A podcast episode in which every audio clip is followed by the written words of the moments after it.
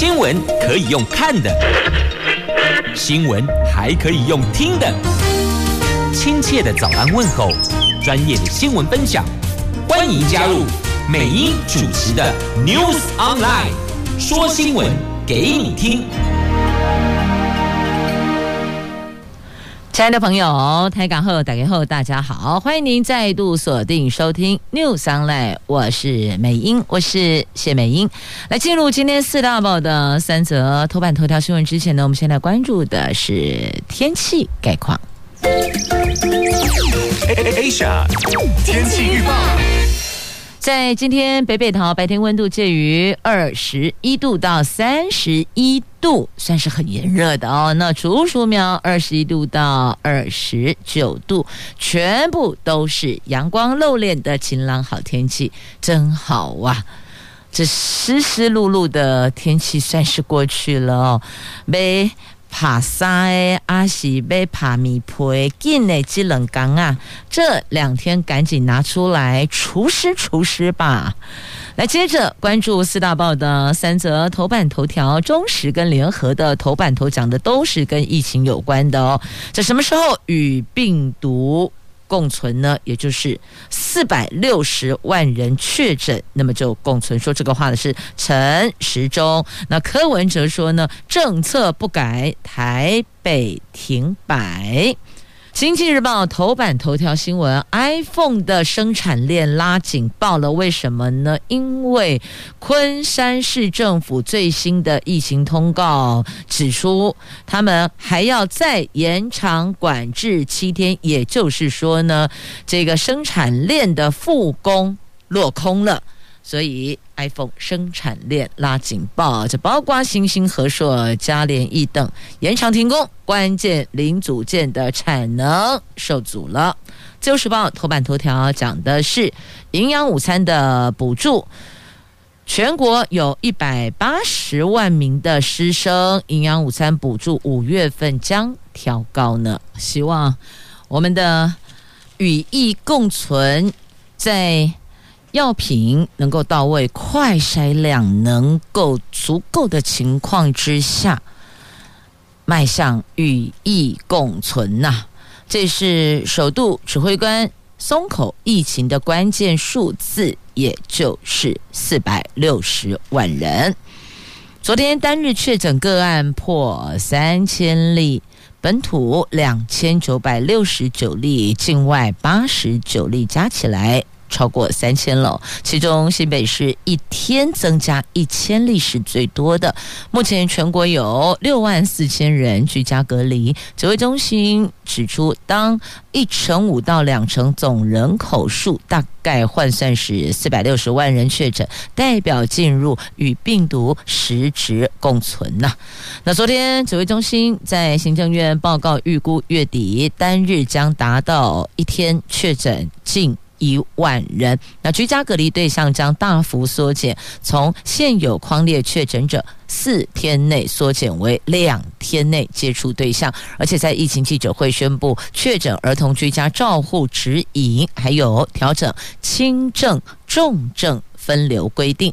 目前全国有一百五十三所的学校是全校停课的。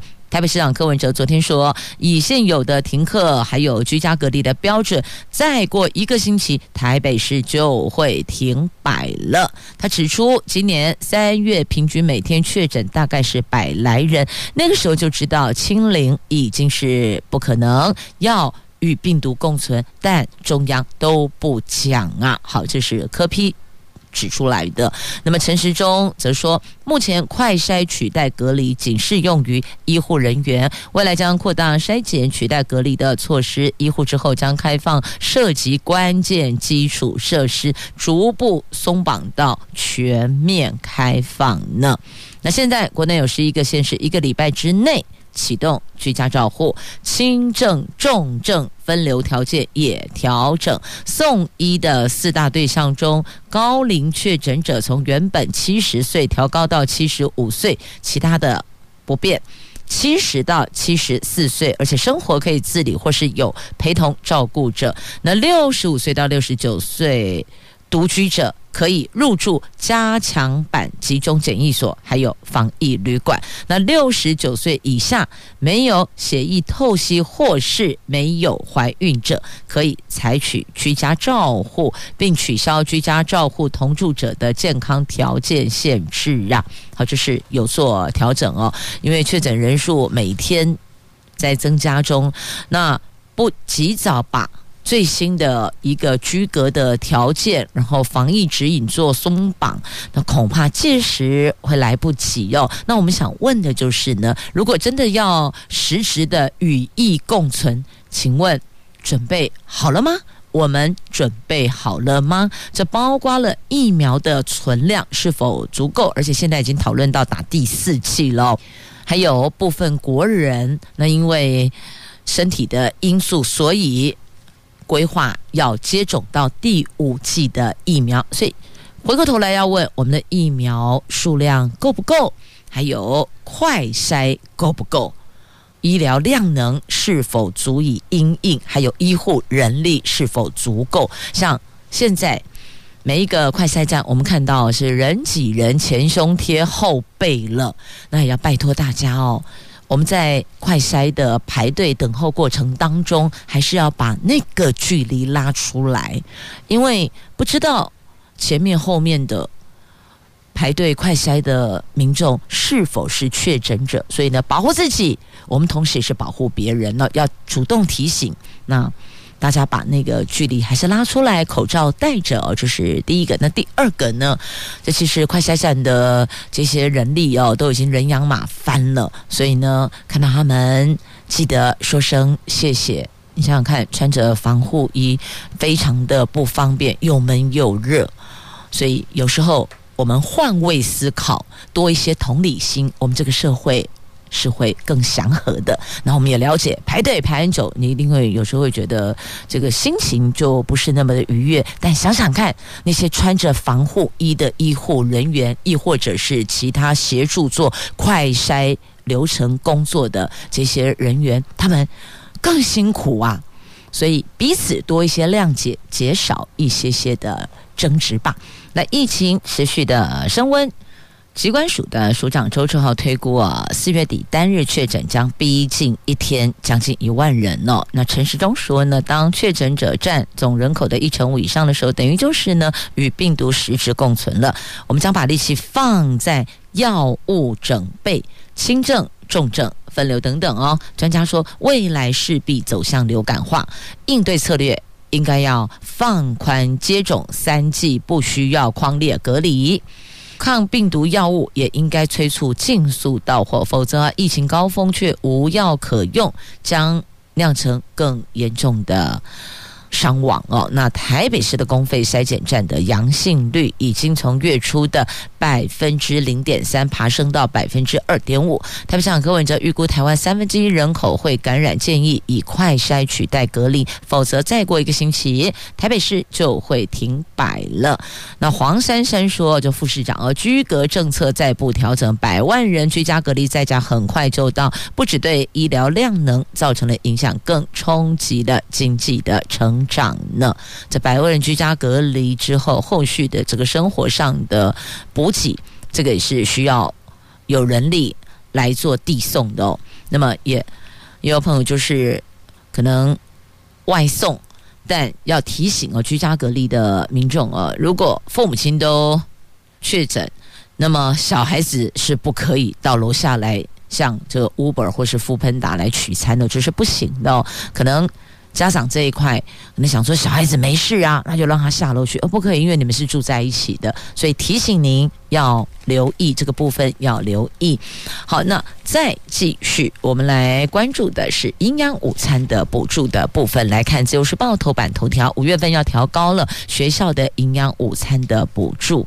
行政院昨天宣布调高全国中小学的学校营养午餐的奖励金补助费用，一般学童每一餐补助由六块钱调高到十块钱，偏乡学童由十块钱增加为十四元，陪学童用餐的老师原本自己付的食材奖励金也改由政府负担。这估计全国超过一百八十万名的师生受惠，而这项新制预计下个月五月份就上路了。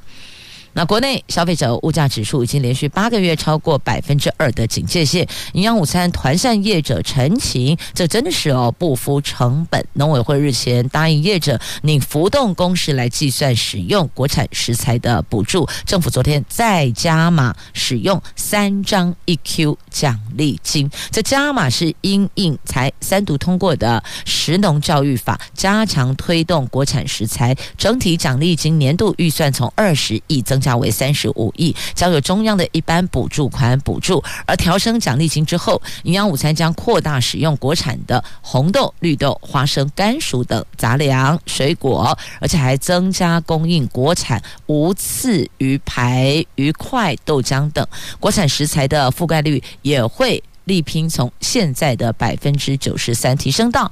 百分之百样。那餐盒食品工会全国联合会的理事长陈明信说：“感谢政府调升奖励金，也听取业者实务上难以将老师、学生午餐分开烹饪的情况，所以把老师纳入补助对象。他还呼吁各地方政府应该要检讨跟改进营养午餐的价格。”那教育部长潘文忠指：一，食农教育法更有系统的规划相关的课程，而且会加速推动营养午餐专法。允诺今年九月会将草案送出行政院。好，这个是营养午餐的话题，也是所有家长们最关注的。这国小、国中的孩子哦，正在成长的阶段，他们的营养是不可以打折的。好，这是要提醒，也是要谢谢。有看到这一块哦，感谢我们的公务部门有关注到了，这家长一直以来都非常的担心跟这个关注。来继续我们前进，《经济日报》，《经济日报》今天头版头条讲的是哦，这个昆山复工落空。连带影响到 iPhone 的生产链。这大陆昆山市政府最新的疫情通告指出，他们要再延长管制七天，所以这个管制时间会到四月二十七号。那和硕、新兴、金鼎等台资指标厂原本预期最近复工的期待落空了，其中和硕子公司昆山世硕。以及软板大厂嘉联益昆山厂，这个都列入最严格的风控区，也就是区域封闭，足不出户。这个就让 iPhone。笔电等电子产品的生产警报拉长了，因为关键零组件生生不出来呀，没有办法，所以产能受阻了。那昆山是台资科技厂群聚的重镇，而现在复工时程再往后延。电子业的运作持续大乱，和硕昆山厂主攻 iPhone 等关键产品，业界预期苹果将扩大对红海的依赖，确保出货；笔电等产品则可能疏散到重庆等其他的生产据点供应呢。那当地台商透露，封闭式生产到现在，厂内的原料都用的差不多了，而且期间生产的废弃物跟边角料都堆满整个工厂，原本期待复工之都可以准备运出去，没想到又收紧，不到二十四小时又关闭，根本就立刻从天上掉到地狱了。立马从天上到人间呐！那现在封闭式管理只能慢慢的生产，大概产能利用率也只有几个百分比而已，所以看来这个部分要仰赖红海了。好，那么接着再来关注，同样哦，是我们这个三 C 产品相关的零组件。好，继续看，同样在今天经济日报头版版面。台积电创办人张忠谋十九号，他在美国智库布鲁金斯学会的访谈中提出：哦，美国提高国内晶片产量是昂贵、是浪费、是徒劳无功的。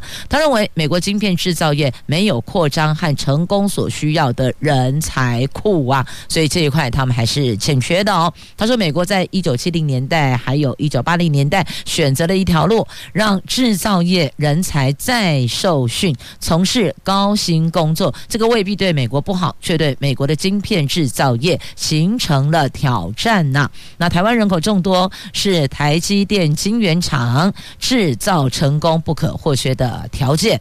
在美国其他国家的专业人才离开制造业的当下，台湾的人才成熟，使我们成为了纯晶圆代工的理想地点。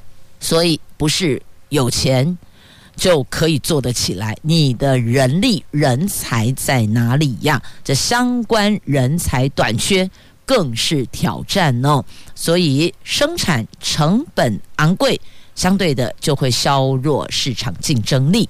好，那接着再来关注，这是利率的部分，到底还要升息到哪里呀？有没有一个天花板呢？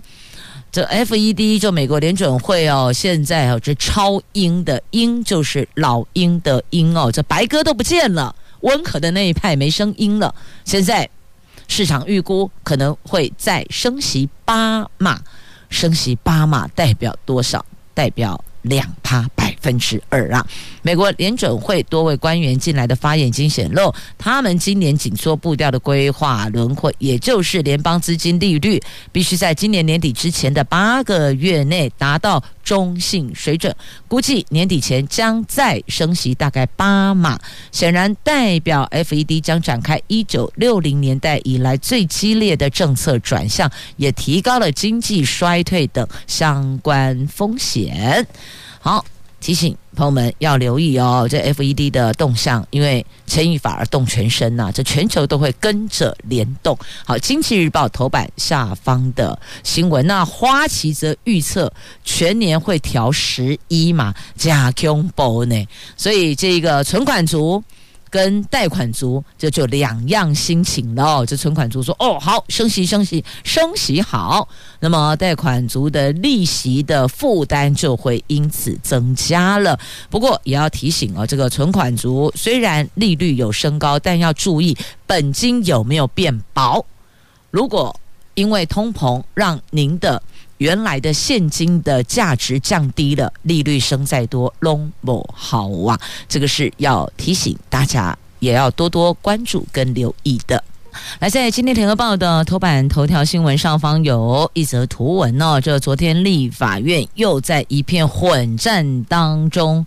通过了初审，好，这是国务机要费除罪初审。好，翻开那一页的 A4 版面，这里法院财委会昨天审查有关国务机要废除罪化的会计法修正草案，朝野爆发了激烈的冲突。民进党立委以人数优势表决，只有花大概十五分钟就把草案送出委员会，交给朝野协商，而且还宣布散会了。民进党立院党团推估，在冷冻期一个月之。后如果没有意外，应该是可以在五月三十一号前排入院会表决，期盼顺利三读。这预防贪腐，民进党团是强度关山，国民党团批评民进党是请全党之力为贪污的前总统陈水扁脱罪。民众党和时代力量党团也认为，民进党因人而修法。这个违反法治原则。那据了解，前总统陈水扁知道草案出委员会后，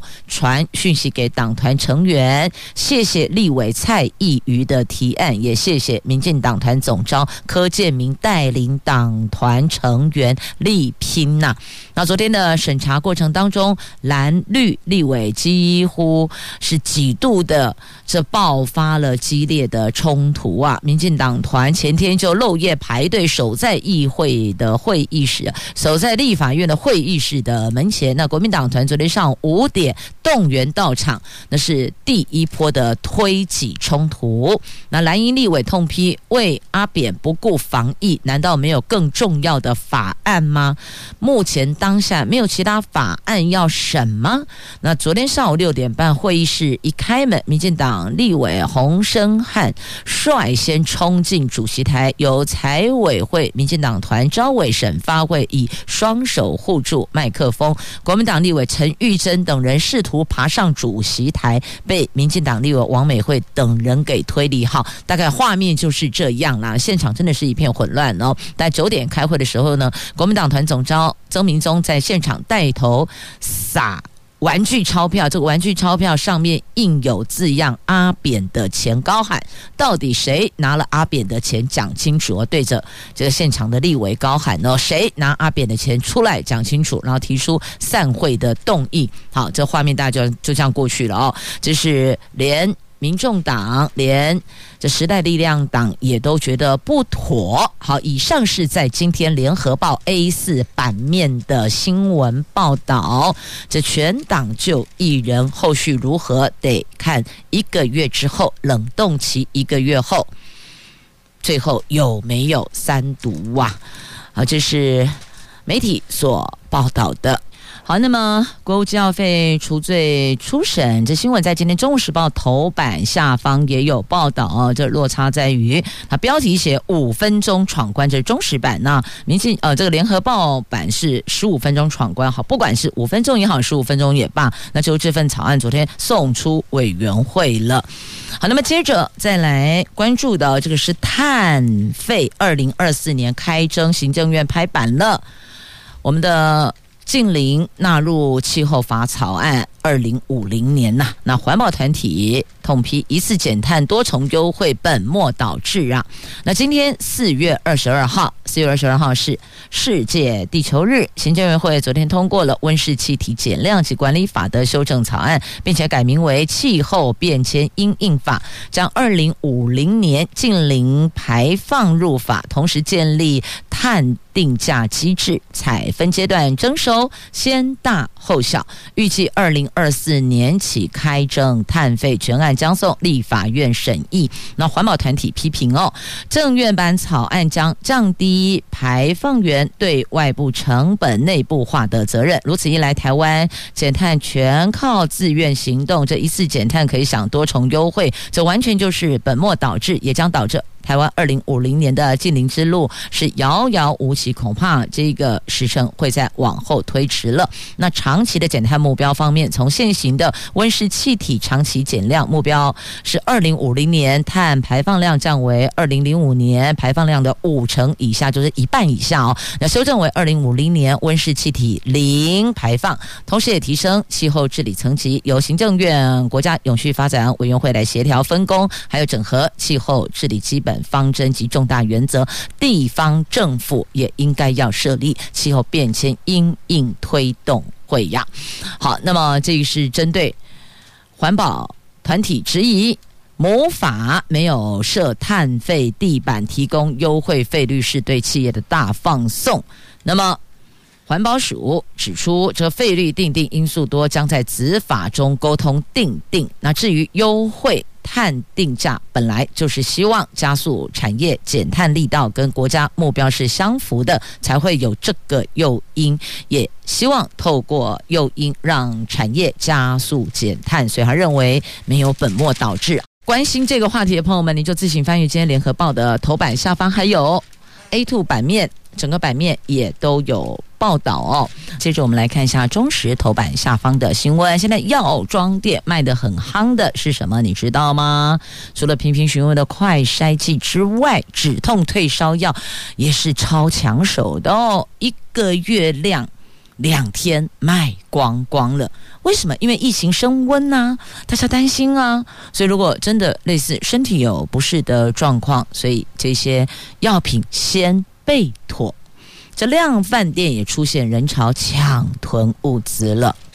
疫情升温，本土确诊人数昨天确实也写下新高，因此造成了民众的恐慌指数也跟着升高了。量贩超市涌入采买潮，不仅酒精需求倍增，泡面、罐头短短一个礼拜销售成长三成啊！药妆业者说，从前天傍晚开始，来客数大增，综合的感冒药、止痛退烧药品、电解质补充剂等等等。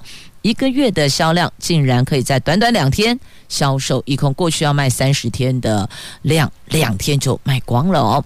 那正大的金融系的教授殷乃平说，俄罗斯乌克兰战争引发的全球粮食危机正在发酵，因为俄罗斯乌克兰是大麦、小麦主要生产国。你想想看，粮仓失火，那价格不大涨吗？现在。民众的生活已经够苦了，那在恐慌心理下买泡面、囤罐头。当你发现架上的商品卖光光，你心里就会更恐慌哦，这是一种这个心理作用。那所以提醒，当物资抢购通路缺货时，价格恐怕会涨更多，进一步推升物价上涨的压力。这个时候呢，哎，政府要留意了，有没有人从中间囤货？那甚至。发国难财。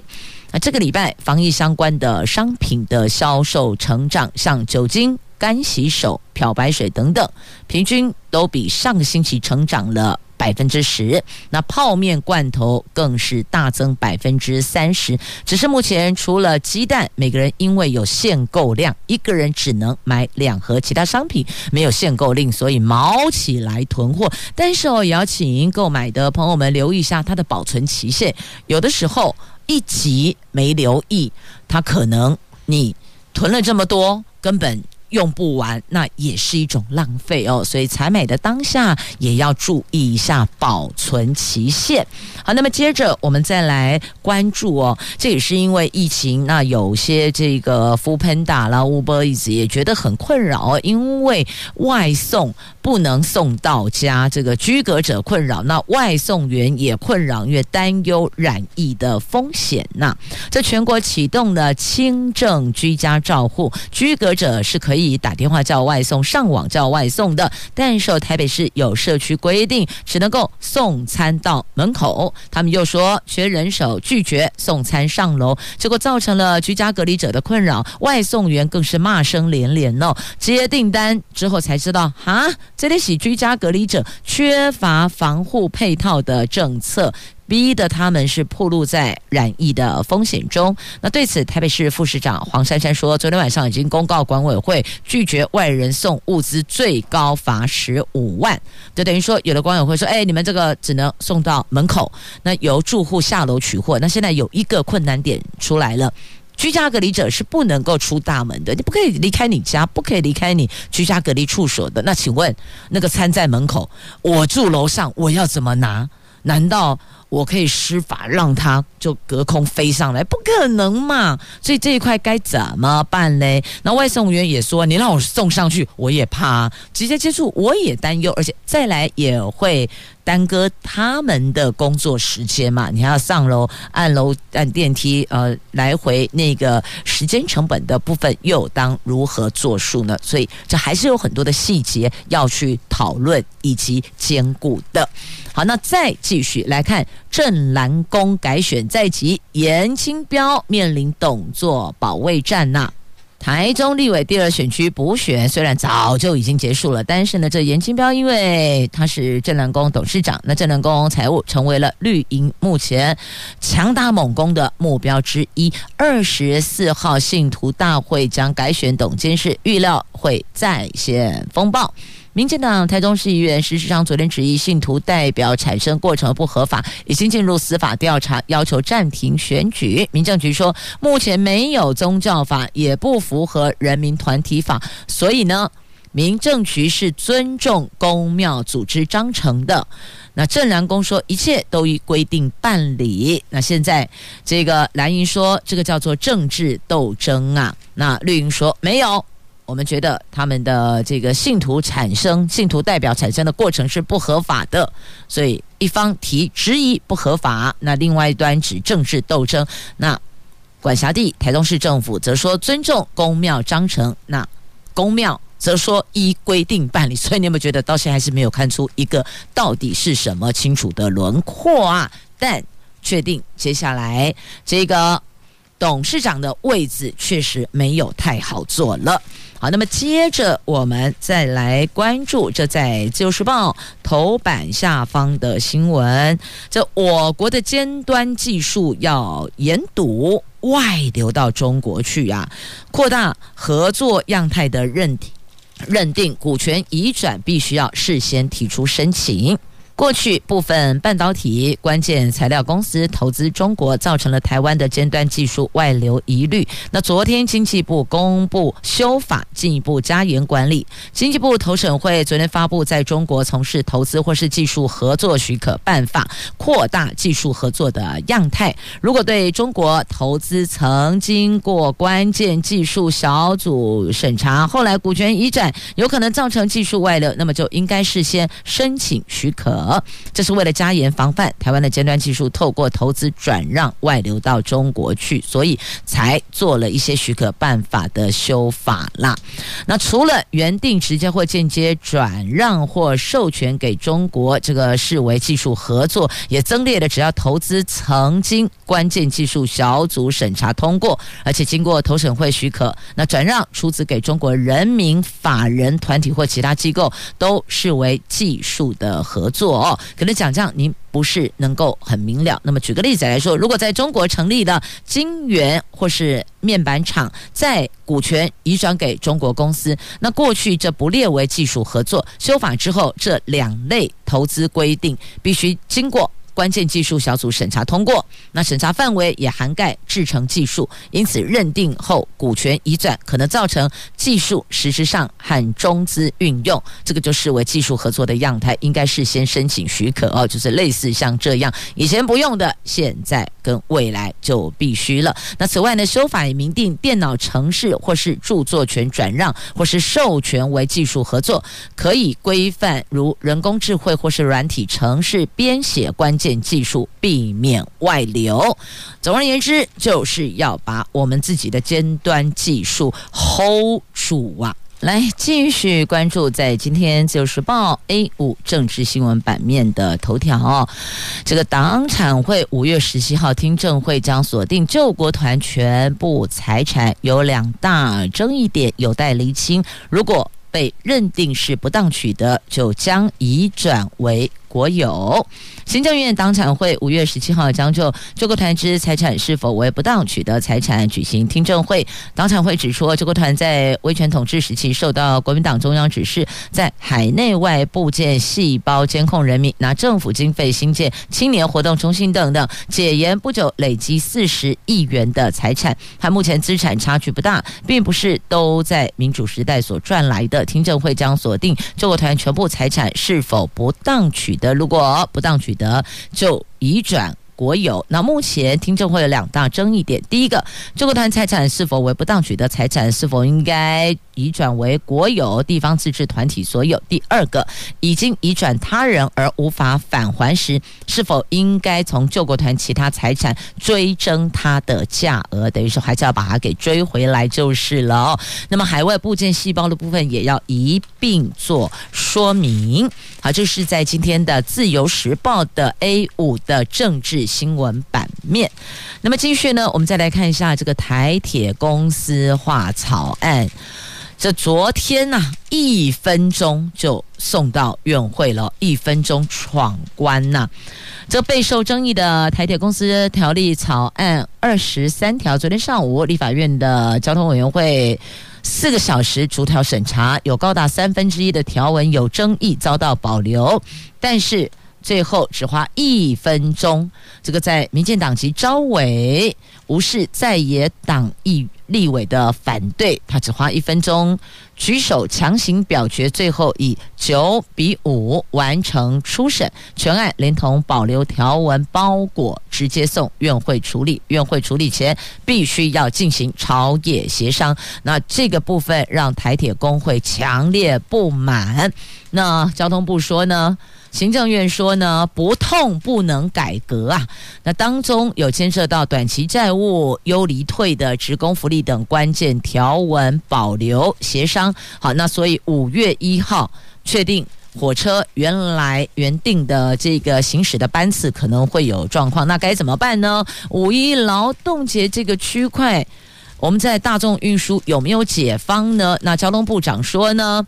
这个类火车接驳，类似的类哦，什么叫做类火车接驳？也就是本来搭火车的转乘客运，因此呢，这个民众就说了。那不就国道会塞到爆吗？因为台铁工会扬言五一不加班，照常举行。那至于五一有哪些替代疏运的方案呢？王国材部长他说，就是类火车类似的类火车类似火车，也就是让火车不跑的路线由客运来跑。不过。那就是让国道的车流量会加大了吗？那网民也骂翻了，这类火车搭到家龙挂美呀啦，那这又该如何有解呢？看来行政院说了，这不痛不能改革，似乎也透露出不太会退让了。好，那么接下来我们再来关注，好来看这个在今天自由时报头版版面的这一则新闻哦，高中职毕业生多益如果考八百分可以进台积电美国厂。台积电在美国亚利桑那州盖厂，连生产线的技术员都要自备，从台湾找过去，条件是高中职以上毕业，没有经验也可以，但是英文多益成绩必须要八百以上，这引起业界的瞩目。所以他不是看你毕业的文凭，但是要求你英文的能力啊，多益八百以上，你就直接来了吧。没有经验也是可以的哦。那这一座厂预计二零二四年投产五纳米晶片，每个月两万片产能，在台湾采四班两轮制的，大概技术人员需要两百人左右。业界说，美国人不喜欢上夜班或配合加班，台积电可能认为台湾技术员到美国比较合适，加上技术员必须要跟工程师跟主管沟通，所以也要在当地生活，懂英文是基本的能力。那台积电会提供住宿、当地交通跟返乡探亲的交通补助。应征资格是高中职以上毕业，多益成绩八百以上，能够在全英语的环境下执行职务。没有经验是 OK 的，有半导体经验就更好了。好，所以这个是在今天《自由时报》头版版面的新闻。如果想找工作，想进台积电，您的多益 OK 的话，有机会到美国去工作了。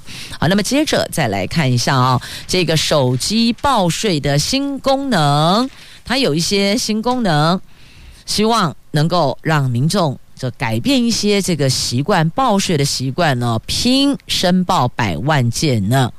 这五月份报税季即将来临了。昨天财政部估计，今年综所税申报户数大概有六百五十三万件，年增。百分之一点二二，营所税大概九十九万件，跟去年相当的。为了防疫，今年财政部希望民众能够多多使用手机采线上报税，而且随着手机报税增加，可以增修功能和行动电子支付缴税功能，将力拼破一百万户。的确，如果您透过线上报税，就不用实体排队，这个。对防疫来讲也是好事啦。那另外呢，这个红单交易那房地合一的部分，四月底前给答案，行不行？可不可以呀？那今年五月申报综所税。有几项利多的措施哦，这调高基本生活费的部分，每个人基本生活费金额从十八万两千元调高到十九万两千元。那政府发放五倍券，每个人可以获得五倍券五千元免报所得税。那政府发放疫情补助免税，就受到疫情影响，从政府的这个。部门领取补贴、补助、津贴、奖励及补偿，免纳所得税。那还有调高执行业务者的费用率哦，医师人员费用率适用百分之一百一十七点五，药师健保收入费用率百分之九十四，调高到百分之九十七。那非医师人员业绩减少三成，适用费率是百分之一百一十二点五。那公益出租人租金免税优惠。这个从二零二一年六月，每一间房子每个月租金收入免税由一万调高到一万五千元。那手机报税的部分有新增。编修配偶、抚养亲属所得与扣除额资料，而且增加行动支付、电子支付缴税，等于线上全部完成，不用再做其他的这个再上网站再去缴钱如何？反正就直接线上报税，连同缴纳一并完成啊！好嘞，节目最后。这个是在今天中时 A 八社会综合版面的头条，看来看去我也挣扎了很久，刚刚也播了很多花瓣，最后决定还是把这新闻说出来，提醒您，如果您有在使用，可能留意一下，注意一下哦。好，这个是台中市的一家生技公司的老板，把饲养石斑鱼含粪便的鱼池水过滤装瓶之后，诈称。是由石斑鱼提炼的生态精华，夸口可以治百病啊，超贵的，一小瓶两百五十 ml，两千五百元。有癌症患者喝到全身浮肿、散发恶臭，真的有点像有一部电视剧《镜子森林》中把养虾池的脏水当成能量水卖的一个现实生活的真实版哦。调查。查获四年来卖出了十吨呢，所获得的暴利真是难以估算啊！那经过检方侦结，依违反健康食品管理法给起诉了，所以不知道您有没有买到这个水，有没有喝到啊？这个叫做镜子森林的真实版加 Combo 呢，详情你就 Google 一下，这个叫石斑鱼粪水生态关键字就会跳出来这一则新闻，或是您翻阅今天的《中国时报》的 A 八。版面马上就映入眼帘，因为是这个版面的头条啊！我们空中再会了，拜拜。